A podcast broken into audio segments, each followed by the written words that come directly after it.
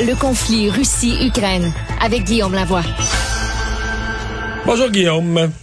Bonjour Mario. Ah, aujourd'hui, on se parle d'énergie parce qu'évidemment, au cœur de la, de la guerre, des sanctions économiques, euh, euh, il y a toute la question de l'énergie et tu nous parles de pétrodiplomatie. Oui, et, et c'est fascinant comment on peut remonter le pipeline loin dans l'histoire. Euh, parce que tout commence avec le fait que la Russie a effectivement énormément d'énergie en gaz naturel et en pétrole et que l'Europe en veut. Et pendant longtemps, bon, ben, les Russes, c'était vraiment les méchants, on ne pouvait pas s'en approcher. En plus, là, les Verts disaient, ben, faut renoncer au nucléaire. Puis là, les dirigeants européens disent, ben, il faut bien que je prenne mon énergie quelque part. La Russie en a plein, puis elle n'est pas trop chère parce qu'elle est à côté. Il nous manque juste des pipelines, on va en faire.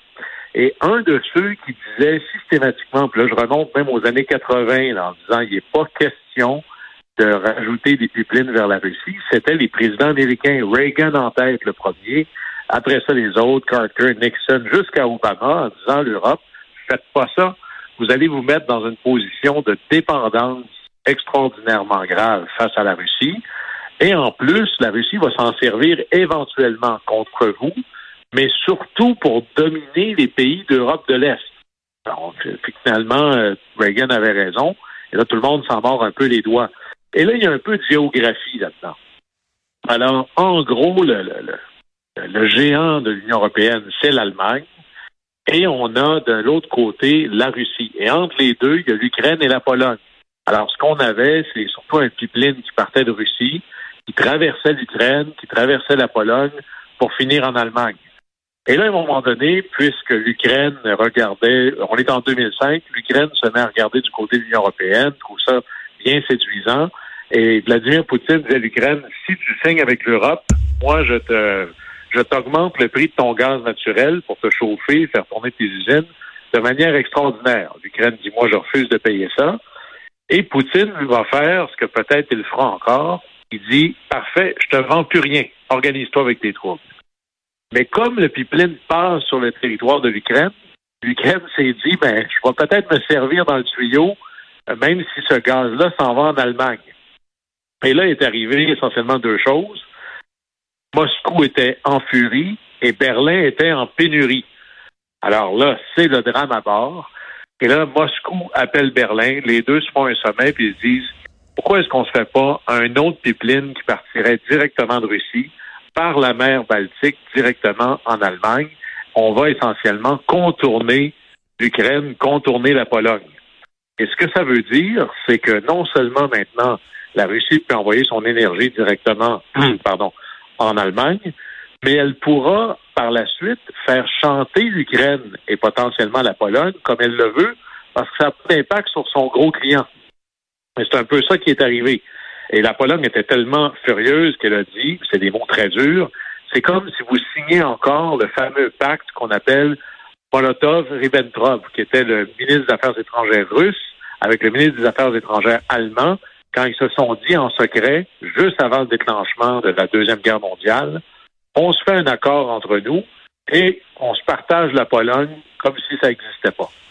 Alors, vous voyez combien il y a de la diplomatie, c'est de la pétrodiplomatie ou la diplomatie du pipeline, et que la Russie utilise son énergie pour faire chanter et danser les différents euh, pays d'Europe de l'Ouest et d'Europe de l'Est et toutes les, mises en garde des Américains avaient été mis de côté parce que par cupidité, parce qu'il y avait de l'énergie pas chère, parce que c'était trop tentant.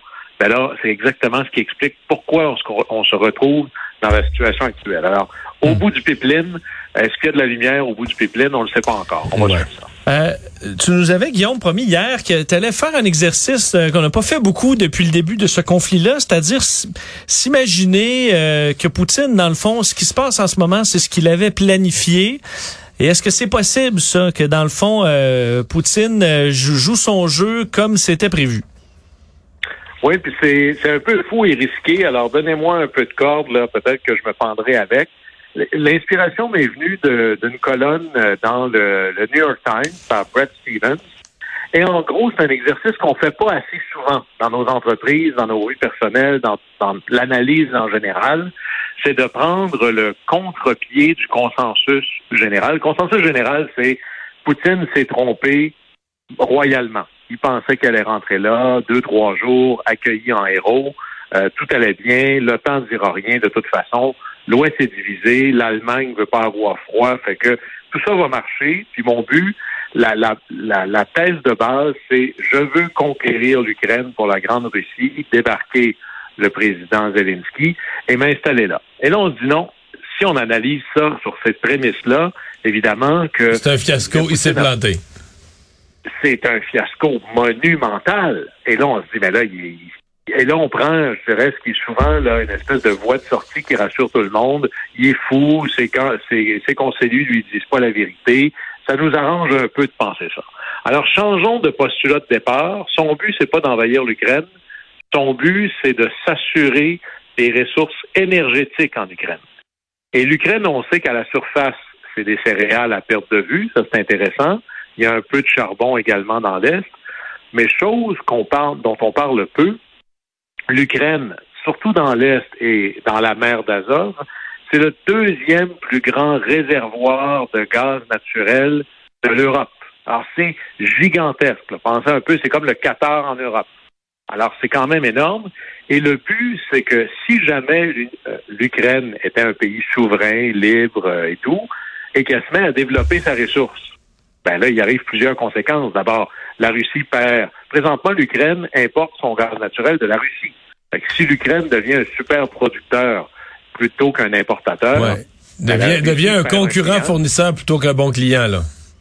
Et ça, c'est très grave. Imaginez la poussée à la baisse sur les prix. Imaginez toute l'Europe qui se dit Alléluia, j'ai maintenant quelqu'un beaucoup plus proche que de moi, qui n'est pas un ours là, qui, est peut-être dangereux, qui déborde de gaz naturel, qui en plus, l'Ukraine, c'est un des legs de l'époque soviétique, c'est l'autoroute des pipelines. L'Ukraine est magnifiquement occupée en termes, euh, magnifiquement équipée en termes d'infrastructures de pipelines pour envoyer ça un peu partout en Europe. Tout passe par là. Alors, imaginez ce que ça ferait. Vous, vous êtes la Russie. Vous payez votre pain votre beurre essentiellement parce que vous avez du pétrole et du gaz naturel. Et là, votre voisin se met, lui, à vous enlever le marché dans dessous des pieds.